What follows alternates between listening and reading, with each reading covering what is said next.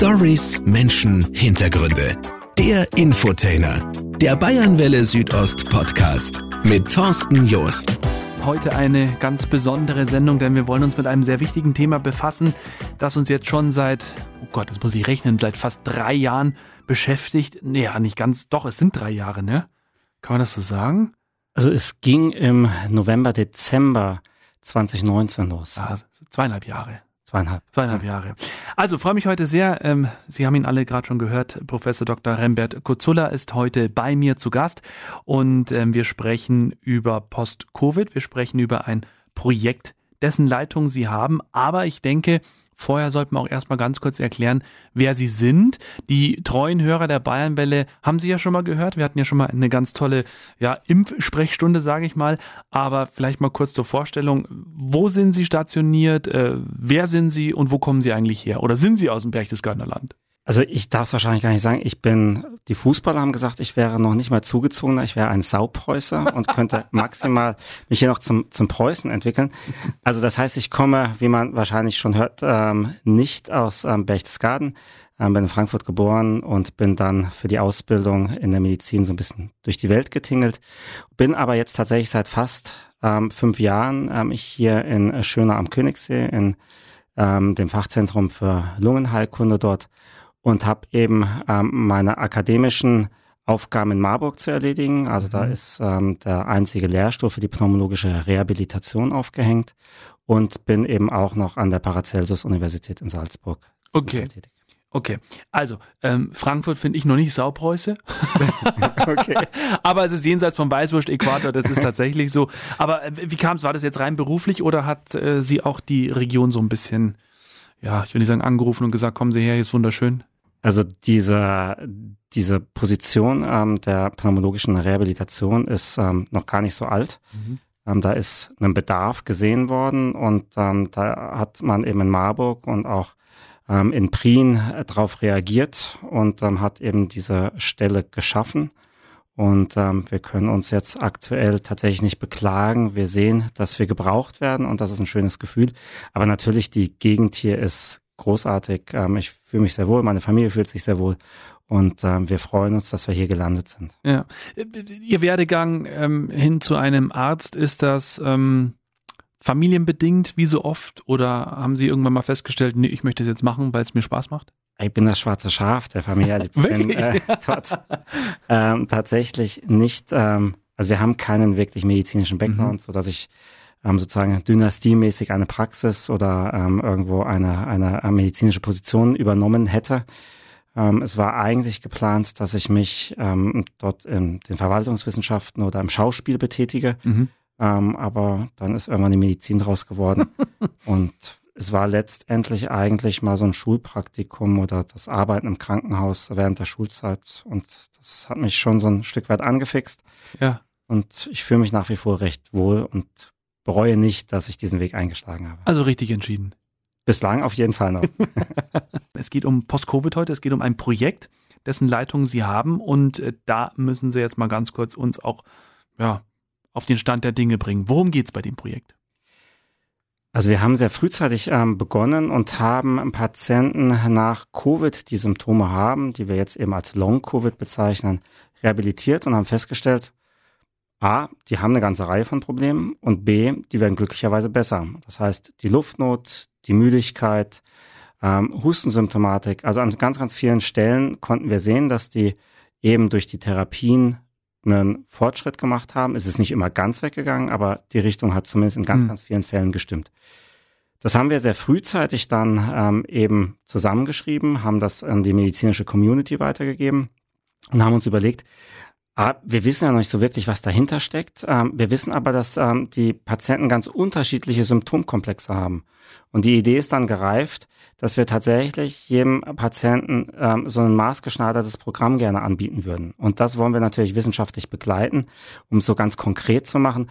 Patienten, die Konzentrationsprobleme ähm, haben, die kriegen dann eben so ein Konzentrationstraining. Ähm, Patienten, die Müdigkeit haben, die klären wir auf die Müdigkeit hin ab mit Schlaflabor etc. Patienten, die jetzt Lungenprobleme haben, da versuchen wir das Lungenproblem mhm. herauszuarbeiten und dann eben zu schauen, wie wir das dann eben auch therapieren können.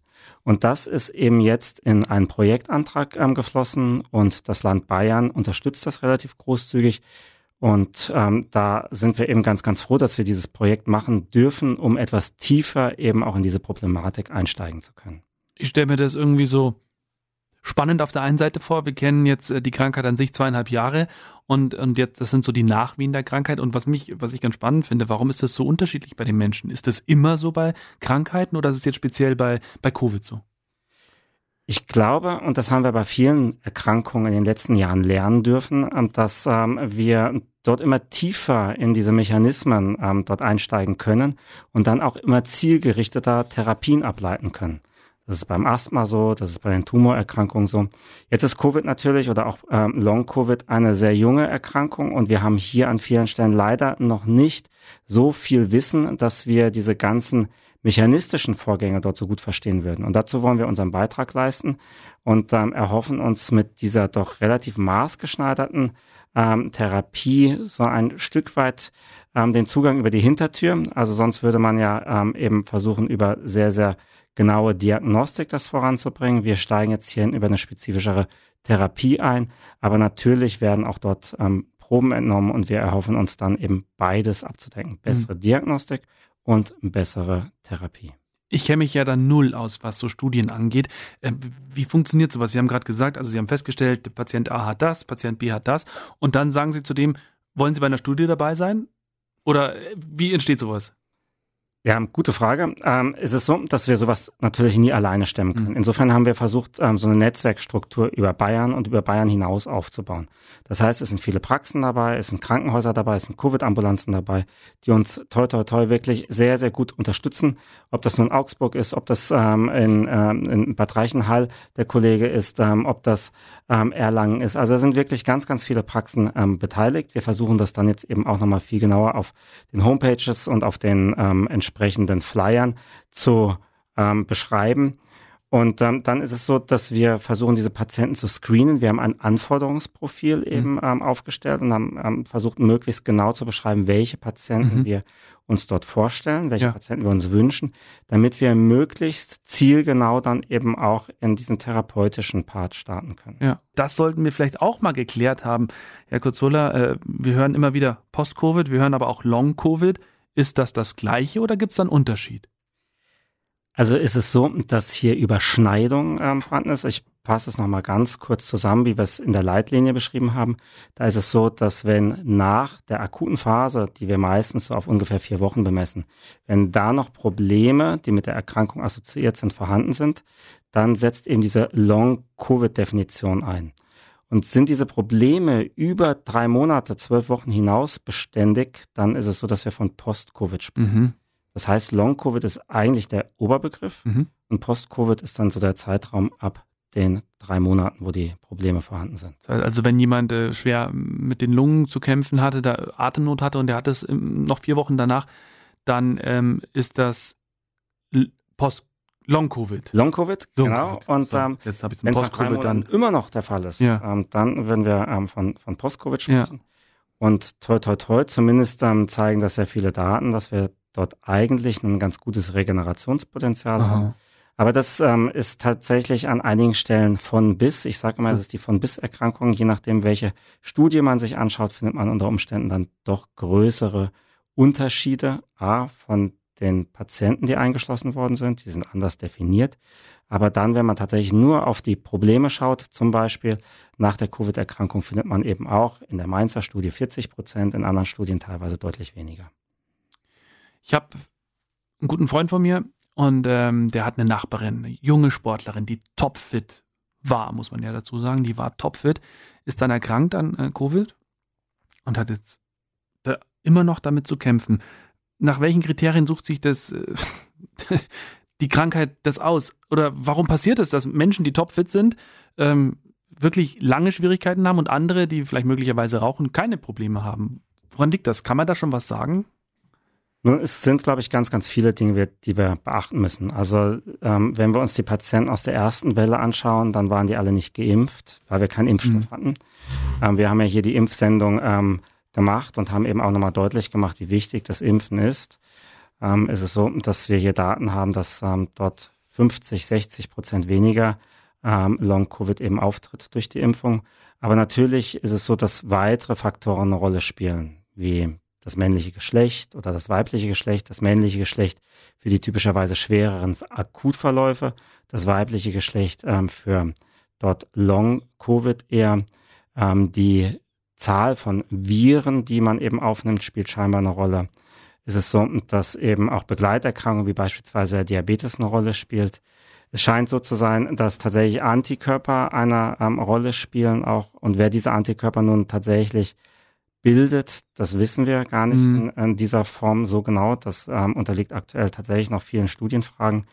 Ähm, das heißt, es ist vielschichtig und ich glaube auch, dass an ganz, ganz vielen Stellen wahrscheinlich auch die Virusvariante noch eine Rolle spielt. Mhm. Ähm, da haben wir auch wenige Vergleichsstudien, aber es liegt zumindest auf der Hand, dass hier der Akutverlauf, wie wir gelernt haben, ähm, und dann wahrscheinlich auch der Post- oder Long-Covid-Verlauf ähm, eine, eine unterschiedlichen ähm, Schwere wahrscheinlich aufweist. Gibt es vergleichbare Krankheiten oder standen Sie vor etwas, wo die ganze Ärzteschaft gesagt hat, also sowas gab es einfach noch nicht, sowas gibt es nicht? Es ist so, dass wir natürlich nach Infektionserkrankungen und häufig wird Influenza, ja die, mhm. die Grippewelle als Vergleich herangezogen, ähm, dort auch schon Veränderungen gesehen haben, aber es sind jetzt auch sicherlich Veränderungen hinzugekommen, die schon eher spezifisch sind, die der, dem, dem Virus und der Art, wie das Virus im Körper dann eben auch agiert, zuzuschreiben sind. Das heißt, ähm, hier ist sehr, sehr viel Neues dabei. Hier ist sehr, sehr viel dabei, was wir meines Erachtens bislang noch nicht gut verstanden mhm. haben. Aber es gibt auch einige Dinge, von denen wir wissen, dass sie auch bei anderen Erkrankungen ähm, der Fall gewesen ähm, sind, schon wie zum Beispiel die Müdigkeit nach dem falschweichen Drüsenfieber, ähm, die dort ähm, eben ähm, auftritt und für längere Wochen, Monate vorhanden sein kann. Oder auch wenn ein Patient auf der Intensivstation war, dann wissen wir auch, dass die Intensivstation per se durch das Liegen, durch den Verlust von mhm. Muskelmasse, mhm. durch den Verlust von Muskelfunktion oder die Beatmung oder die Medikamente, die an Sedieren dort Folgen hinterlassen kann, die wir eben vorher schon gesehen haben, die jetzt aber auch einfach mit hier unter Long-Covid zum Teil aufgeführt werden heute bei mir zu Gast Professor Dr. Rembert Kozulla, der ähm, zu Hause ist, quasi in Anführungszeichen in der Schönklinik. Und ich glaube, wenn ich das sage, zu Hause, so ganz weit weg bin ich davon nicht. Ich glaube, es war viel Arbeit die letzten Wochen, Monate, oder? es war tatsächlich viel Arbeit. Ja. Es macht Spaß, es belastet mhm. an einigen Stellen auch. Ähm, aber ähm, gerade so die Kombination aus Klinik und auch wissenschaftlichen Fragestellungen, ähm, die begeistern zum Teil eben auch. Und was man, glaube ich, auch sagen darf, ähm, das klingt in so einer Situation immer ähm, vielleicht ein klein wenig sonderbar, aber wir haben eben auch sehr, sehr viel lernen dürfen. Und ähm, so diese Lernfortschritte und ähm, das Besserwerden in, in der Diagnostik und der Therapie, das bringt ein bisschen Stolz und auch Spaß mit sich. Gibt es, wir haben es vorhin schon mal kurz angerissen, ähm, das ähm, haben Sie ja auch gesagt, äh, Männer und Frauen, je nachdem, äh, unterschiedliche Verläufe dann auch haben. Aber gibt es tatsächlich Personen oder Altersgruppen, um das vielleicht nochmal zusammenzufassen, die an äh, solchen Folgeschäden leiden, die davon betroffen sind? Also jetzt ist gerade eine relativ aktuelle Arbeit ähm, von der Innsbrucker Gruppe ähm, dort herausgegeben worden, die die Ischgl-Patienten in der ersten Welle äh, sich angeschaut hat und die haben sich im Besonderen nochmal die Lungenschäden nach einem Jahr angeschaut und haben dort ähm, ein ähm, Phänotyp oder ein Muster herausgearbeitet, dass Männer über 60, die auf der Intensivstation gewesen sind, dort die meisten und intensivsten Veränderungen mhm. ähm, auf, auf der Lunge eben noch hatten nach ähm, zwölf Monaten eben. Mhm kann es auch sein, ich meine, es ist natürlich schwer zu sagen nach äh, knapp zweieinhalb Jahren oder je nachdem, ich glaube, nicht ganz so lange äh, forschte er auch damit, ähm, kann es sein, dass ich sowas vielleicht mein Leben lang nicht mehr loswerde? Also es gibt tatsächlich Patienten, die sehr, sehr starke Lungenveränderungen mhm. aufweisen, die Sauerstoff benötigen, die unter Umständen sogar die Unterstützung der Beatmung benötigen, ähm, wo dann davon auszugehen ist, dass das sich eben nicht wieder zurückbildet formuliere es vielleicht an einigen Stellen noch ein bisschen vorsichtig, weil einfach die Langzeiterfahrung mhm. fehlt. Ja. Aber die Wahrscheinlichkeiten aus, aus anderen ähm, Bereichen im, im, Lungenbereich, diesen fibrotischen Erkrankungen, wo eben auch die Lunge sich umgebaut hat, das scheint an einigen Stellen überlappend zu sein und es sieht so aus, als ob das eben nicht rückgängig zu machen ist. Ja. Also ja, es ist so, dass man dort ein Leben lang wahrscheinlich diese Probleme hat. Mhm. Und ähm, es ist ja auch durch die Medien gegangen, sind Patienten haben sich einer Lungentransplantation unterziehen mhm. müssen. Und die haben natürlich dann auch ein Leben lang eine neue Situation mit einem ja. Spenderorgan und den Medikamenten, den Gefahren, die daraus eben auch erwachsen. Ja. Sie haben jetzt äh, im Rahmen Ihrer Studie, Ihres Projektes jetzt auch ähm, verschiedene Therapieformen schon entwickelt, tragen da gerade einen ganz wichtigen Beitrag auch bei. Ähm, lässt sich, wenn jemand diese Therapie dann letzten Endes auch anwendet, sowas vermeiden, das ein Leben lang zu haben oder wird man das einfach nicht vermeiden können? Kann man auch noch nicht sagen, ne? Ich glaube, es ist an einigen Stellen recht schwierig, wenn, ähm, wenn wir so genau wüssten, mhm. was tatsächlich diese massiven Folgeschäden auslöst ähm, und wir eine Option hätten, frühzeitiger therapeutisch einzusteigen, hätten wir es längst gemacht. Mhm, glaube ich. Ja. Und das ist, glaube ich, einfach an, ähm, an, bei vielen Patienten sehr, sehr vielfältig, was dort zum Tragen kommt. Also wir haben ja wirklich unterschiedliche Erkrankungsschweren von der Intensivstation, wie schon gerade angesprochen, bis zu leichteren Verläufen, wobei die leichteren Verläufe nicht gefeit sind für Folgeschäden. Ja. Und ähm, da muss man natürlich dann eben A, den Patienten sehr, sehr genau anschauen und B, dann eben auch schauen, was dann tatsächlich therapeutisch Sinn macht. Ja. Dann äh, lassen Sie uns ganz kurz auf die Studie zu sprechen kommen. Also von wie vielen Leuten sprechen wir, die da im Moment drin sind und, und seit wann läuft das jetzt schon so? Und äh, was ich ja großartig finde, das Bayerische Gesundheitsministerium unterstützt das Projekt ja mit 750.000 Euro. Das, das ist, ist schon richtig. ordentlich, ne? Das ist eine richtige Nummer und ja. ähm, da freuen wir uns. A, es sind bislang noch wenig Patienten mhm. drin. Ähm, liegt einfach daran, dass wir den Förderbescheid ähm, Ende Februar bekommen haben. Und ähm, dann ähm, muss es von der Ethik freigeschaltet mhm. werden. Es mussten, sage ich mal, logistische Dinge geklärt werden. Wir haben die Studienzentren initialisiert und es fährt gerade eben auch eine Kollegin durch die Praxen und durch die Ambulanzen und ähm, hilft eben auch die ähm, Elektronik, die dahinter steht. Also wir haben viel Digitales mit ähm, dieser digitalen, mit dieser digitalen Unterstützung wollen wir viele Daten erheben ähm, und das wird dort gerade initialisiert. Das heißt, es wird ist jetzt vor kurzem auf scharf geschaltet worden und ähm, da ist es dann so, dass jetzt die ersten Patienten, und deswegen passt das perfekt, mhm. hier für die Studie Werbung zu machen. Die ersten Patienten können jetzt eben eingeschlossen werden. Ich, ich weiß wirklich, ich habe keine Ahnung, wie sowas normalerweise bei anderen äh, Krankheiten, Viren, Erkrankungen äh, läuft. Ähm, ist das jetzt alles sehr schnell gegangen oder ist es normal, dass es jetzt innerhalb, was haben Sie vorher gesagt, im, im Februar, glaube ich, gab der Förderbescheid. Ist es normal für so etwas oder ist das nicht etwas, was jahrelang eigentlich braucht. Also wir haben A schon ein bisschen vorgearbeitet. Mhm. Ähm, wir ähm, haben sehr, sehr viele Patienten, die wir tatsächlich eben auch durch das Wissenschaftsteam begleiten, so dass wir zumindest mit Daten argumentieren konnten. Wir haben, ähm, der positive Bescheid ist ja gekommen, die richtigen Argumente gefunden. Mhm. da möchte ich an dieser Stelle eben auch nochmal ganz, ganz herzlich Danke sagen, denn das ist bei weitem nicht selbstverständlich, dass ähm, dort eben so viel Geld ähm, dafür freigemacht wird ähm, und ähm, uns dann eben für diese wissenschaftlichen Fragen zur Verfügung gestellt wird. Also großartige Sache. Wir versuchen dort eben auch die entsprechenden Therapien ähm, abzuleiten. Es ist relativ schnell gegangen, das muss man schon sagen. Mhm. Ähm, A, ist es so, dass ähm, natürlich auch Kommissionen ähm, häufig länger ähm, dort tagen und ähm, Vorschläge machen, um eben auch ein Projekt noch zu verbessern. Aber bei Covid ist sehr, sehr viel eben auch sage ich mal, auf der Überholspur. Das ähm, versucht man mhm. sehr schnell zu bearbeiten und da sind wir auch dankbar für. Ja. Aber wir müssen natürlich die Vorgaben für die rechtmäßige und gute Durchführung ähm, einer solchen Studie unbedingt einhalten. Und ähm, da ist es eben auch wichtig, dass wir eben tatsächlich uns die Zeit nehmen, die notwendig ist, um dort eben auch für Qualität zu sorgen. Es klingt nach ein bisschen Arbeit. Wer unterstützt Sie? Wir haben ein Wissenschaftsteam äh, bestehend aus ähm, vier, fünf Leuten. Ähm, wir haben jetzt, warum sage ich vier, fünf? Wir haben die Möglichkeit eben tatsächlich ähm, jetzt noch Stellen ähm, dort aufzustocken und haben das mhm. bereits auch schon gemacht. Und ähm, da sind also jetzt projektbezogen ähm, zwei Mitarbeiterinnen noch eingestellt worden. Mhm. Und ansonsten haben wir so ein Kernteam aus vier Leuten, ja. ähm, die dort eben ja, Wissenschaft den ganzen Tag machen. Ja. Und ähm, da haben wir eben auch ganz schön viel Erfolge schon vorzuweisen. Da bin ich auch sehr, sehr stolz drauf auf das ja. Team. Ja. Wie ist die Vorgehensweise? Sie schauen sich einen Patienten an und dann müssen Sie eine Therapie ableiten. Was machen Sie also von, von dem Moment an, wo Sie den Patienten sehen, bis hin zu, das ist jetzt, das müssen Sie jetzt machen? Ist es meines Erachtens relativ wichtig, den Patienten genau zu befragen. Wir haben ähm, für die Studie jetzt so ein genaues Anforderungsprofil ähm, definiert, wo wir uns die Lunge anschauen, wo wir uns die, die neurologischen Probleme wie Konzentration, Kopfschmerzen, Merkfähigkeit anschauen, wo wir uns die Müdigkeit anschauen. Und ähm, das sind Patienten, die uns interessieren, die sozusagen hier Schwerpunkte haben. Und das versuchen wir mit bestimmten diagnostischen Methoden. Das können Fragebögen sein, das können mhm. bei der Lunge die Lungenfunktion sein. Ähm, Laborwerte versuchen wir das ähm, zu untermauern und versuchen die Patienten möglichst gut zu beschreiben, um sie dann eben diesen Therapieblöcken Neurologie, Fatigue oder Lunge zuzuführen. Mhm.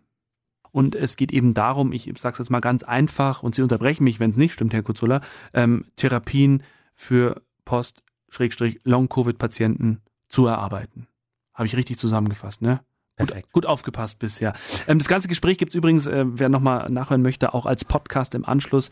Und ich glaube, es ist äh, wirklich ganz, ganz wichtig, da auch mal reinzuhören, weil wir später auch noch ein paar Fragen haben werden, die uns im Vorfeld erreicht haben, weil vielleicht auch tatsächlich der eine oder andere darüber nachdenkt, an dieser Studie teilzunehmen. Wir haben im Moment wie viele Patienten? Es ist so, dass wir aktuell mehr als 20 Millionen ähm, Infizierte haben. Die Daten aus ähm, Mainz besagen, dass hier tatsächlich 40 Prozent nach sechs Monaten noch Probleme haben. Das heißt, was sind das für Probleme?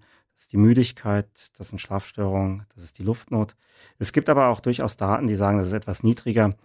Ich glaube, ähm, da kommt es eben stark auf die Fragen drauf an, die gestellt werden. Hm. Wie viel sind in der Studie aktuell? In der Studie sind wir bislang noch im, im einstelligen Bereich, mhm. ähm, liegt aber daran, dass wir auch vor kurzem erst ähm, ja. Okay, was ist dann das Ziel? Also ich meine, jetzt sind wir in der Schönklinik, da ist ja quasi das Projekt zu Hause und dann soll es ja schnellstmöglich auch ausgeweitet werden. Nach welchen Kriterien wird das dann entschieden oder was muss passieren, dass das dann auch dazu kommt? Also es ist so, dass wir mit ganz, ganz vielen Praxen und ähm, dann eben Institutsambulanzen zusammenarbeiten dass wir in den dreistelligen Bereich rein mhm. wollen, mhm. damit wir tatsächlich eben auch die drei angesprochenen Themenblöcke ja. ähm, Neurologie, Fatigue und ähm, Lunge möglichst gut ähm, dann mit Daten unterfüttern können. Und ähm, ist es so, dass ähm, wir vom Prinzip her eigentlich diese spezifische Rehabilitation vergleichen wollen mit dem normalen Verlauf. Mhm. Jetzt könnte man sich natürlich auf den Standpunkt stellen und sagen, naja, dann wird ja jemandem was vorenthalten. Das wollen wir natürlich nicht. Das heißt, alle, die sich bereit erklären und das machen wollen, dürfen eine Rehabilitation machen. Und ähm, wir haben jetzt einfach nur die sechs Monate verzögerten Beginn dort mhm. ähm, besprochen. Das heißt, einige beginnen sehr schnell und einige beginnen verzögert. Und dann können wir diese sechs Monate tatsächlich als normalen Verlauf sehen und können sehen, ähm, sind die dann tatsächlich eben in diesem Zeitraum automatisch von alleine besser geworden. Mhm. Also man muss wenn ich es richtig verstanden habe, sechs Monate warten und dann kann man sagen, okay, wir können es auch ausweiten oder was ist dann der nächste Schritt? Also da muss man diese Daten nebeneinander legen, mhm. da muss man eben schauen, ähm, hat diese spezifische Rehabilitation nach diesen Blöcken, hat die was gebracht? Ja. Wie viel hat es gebracht? Ja. Und ähm, wie wäre der normale Verlauf ohne diesen spezifischen Support gewesen? Okay. Also ganz wichtige Studie, gar keine Frage. Also wirklich äh, für die Zukunft ähm, 750.000 Euro, die das Bayerische Gesundheitsministerium da investiert. Ähm, wie ist auch der Kontakt zum Gesundheitsministerium, beziehungsweise wie sind die auch ähm, darauf dann aufmerksam geworden? Das ist ein normales äh, Formular, mit, mit, wo man sich für einen Fördertopf anmeldet oder wie lief das? Ganz so leicht ist es nicht. also es ist ähm, publik gemacht worden, dass man sich bewerben kann mhm. und dann ähm, sollen Projektanträge mit auch spezifischen Vorgaben, ähm, die man dann aus dieser ähm, Veröffentlichung nehmen konnte, eingereicht werden. Es sollten Kooperationsprojekte sein. Mhm. Es sollte ein Projekt sein, was auch was mit Digitalem nach Möglichkeit mhm. zu tun hat. Das haben wir versucht, alles einzubauen. Deswegen haben wir hier auch mit viel digitalem Support ähm, dort ähm, mit ja, so einem Art App-basierten System ähm, arbeiten wir, um diese vielen, vielen Daten aufzunehmen und dann eben auch die Verlaufsuntersuchung mit diesem, mit diesem digitalen Tool durchzuführen. Heißt das denn für Sie auch, dass Sie ganz viel am Computer sitzen aktuell? Es ist auf ähm, viele Schultern verteilt. ähm, es ist so, dass tatsächlich viel Auswertung zwangsläufig über den Computer läuft, ja. ähm, wo wir dann auch wieder mit Statistikern ähm, zusammenarbeiten, um dann eben einen ungetrübten Blick auf die Daten zu haben. Denn ähm, das ist ja wirklich heikel ja. und das soll ähm, auf qualitativ höchstem Niveau ja. eben auch erfolgen. Trotzdem haben Sie die Zeit, äh, mit dem Patienten natürlich auch zu sprechen, behaupte ich mal, oder? So hin und wieder. Wir haben eine Covid-Sprechstunde bei uns, auch die auch sehr gut nachgefragt wird, worüber wir uns freuen, weil ja. es ja auch irgendwo ein Vertrauensbeweis ist. Und äh, wir versuchen auch über diese Sprechstunde natürlich Patienten zu finden, die vielleicht von diesem Studienansatz profitieren können. Und was sind so die größten Sorgen, die meistgestellte Frage? Gibt es da eine? Ich glaube, also jede von diesen Sorgen, die adressiert wird, muss man, muss man sehr ernst nehmen. Mhm. Ähm, und die sind sehr, sehr unterschiedlich. Wir sehen tatsächlich eine Bandbreite von ähm, Symptomen, eine Bandbreite von Einschränkungen.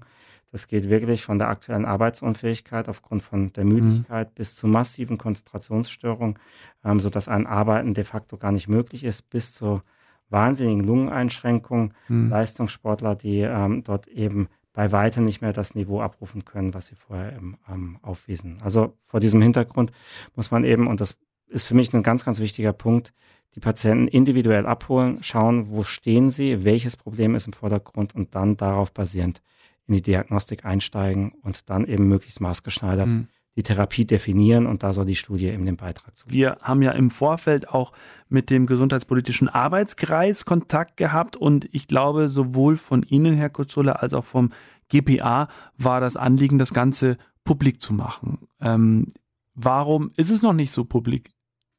Weil es zu jung ist? Und ich glaube, das ist einer der Punkte, dass es natürlich ähm, relativ frisch ist. Wir sind mhm. jetzt gerade zu Beginn, wir haben die Studienzentren initiiert und ähm, ich glaube, gerade jetzt ist es an ähm, auch der richtigen Stelle, da das Ganze eben anzusprechen, ist publiker zu machen, ähm, eben auch versuchen, auf die Patienten zuzugehen ähm, und dort zumindest eine Option zu bieten. Wir wissen ja nicht, was rauskommt, mhm. sonst wäre es keine Studie, ja. aber wir sind der festen Überzeugung, dass wir was Positives damit leisten.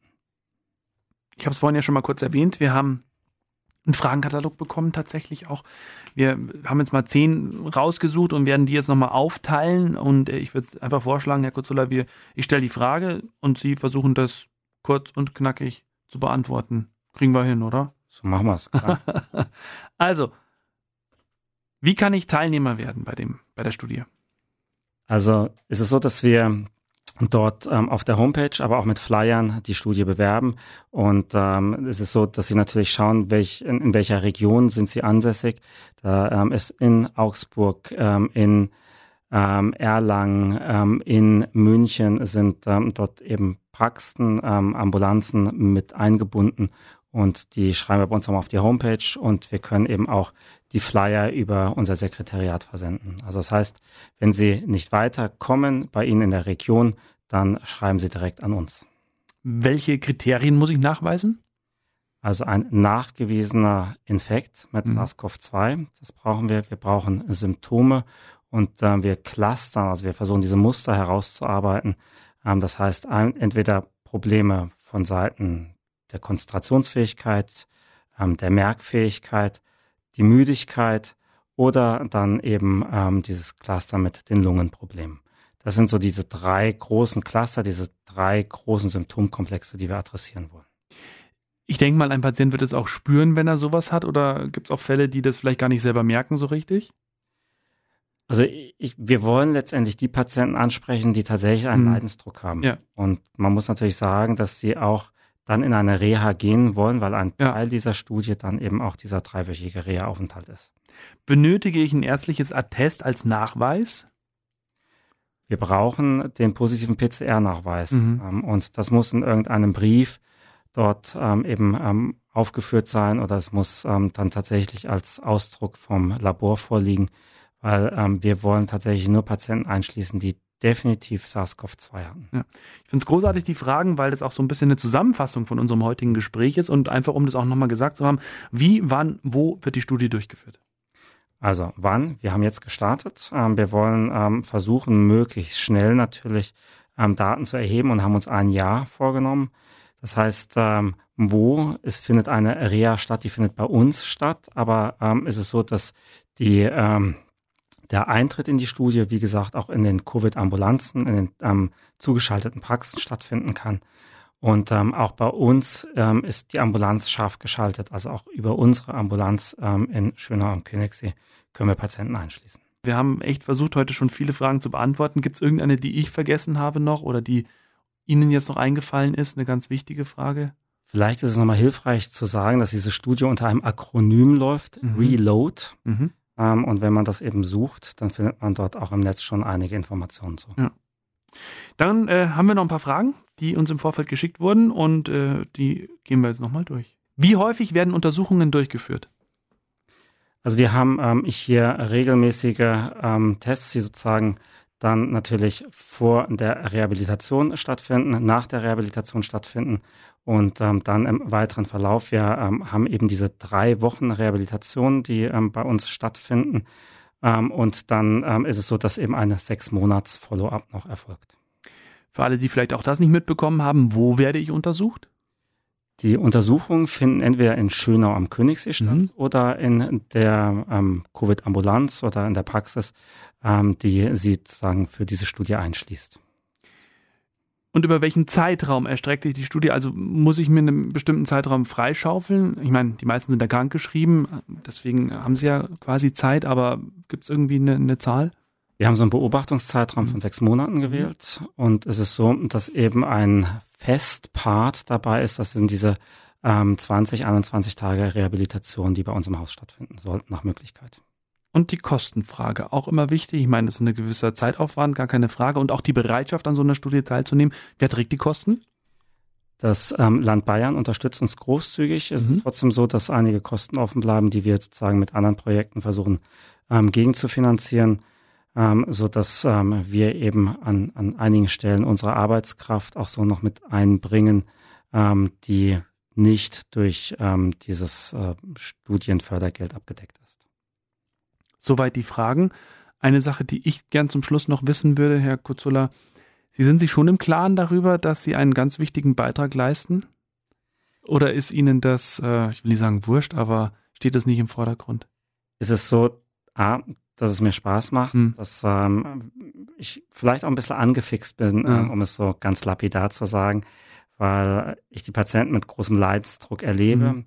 Ähm, wir den Wunsch haben, den Patienten was anzubieten und ähm, weil wir tatsächlich eben an ganz, ganz vielen Stellen auch die Schicksale dahinter sehen. Wenn Sie die Patienten für drei Wochen sehen, die dann auch visitieren, dann ist es so, dass ähm, doch an einigen Stellen tatsächlich was Privates mhm. aufblitzt, was an vielen Stellen eben auch betroffen macht. Und ähm, da hat man schon den Wunsch, den Anspruch, ähm, das auch zu unterstützen. Klingt vielleicht ein bisschen pathetisch, aber es, es ist halt tatsächlich so. Nein, ich finde es wunderbar. Danke dafür und äh, danke auch für Ihre Zeit heute am Feiertag hier bei der Bayernwelle. Und das Gespräch geht im Anschluss nochmal in voller Länge als Podcast zum Hören und auch bei uns auf der Homepage in der Mediathek. Professor Dr. Rembert Kurzulla, heute zu Gast bei mir. Danke Ihnen, alles Gute. Vielen herzlichen Dank. Der Infotainer, präsentiert von Bayernwelle Südost.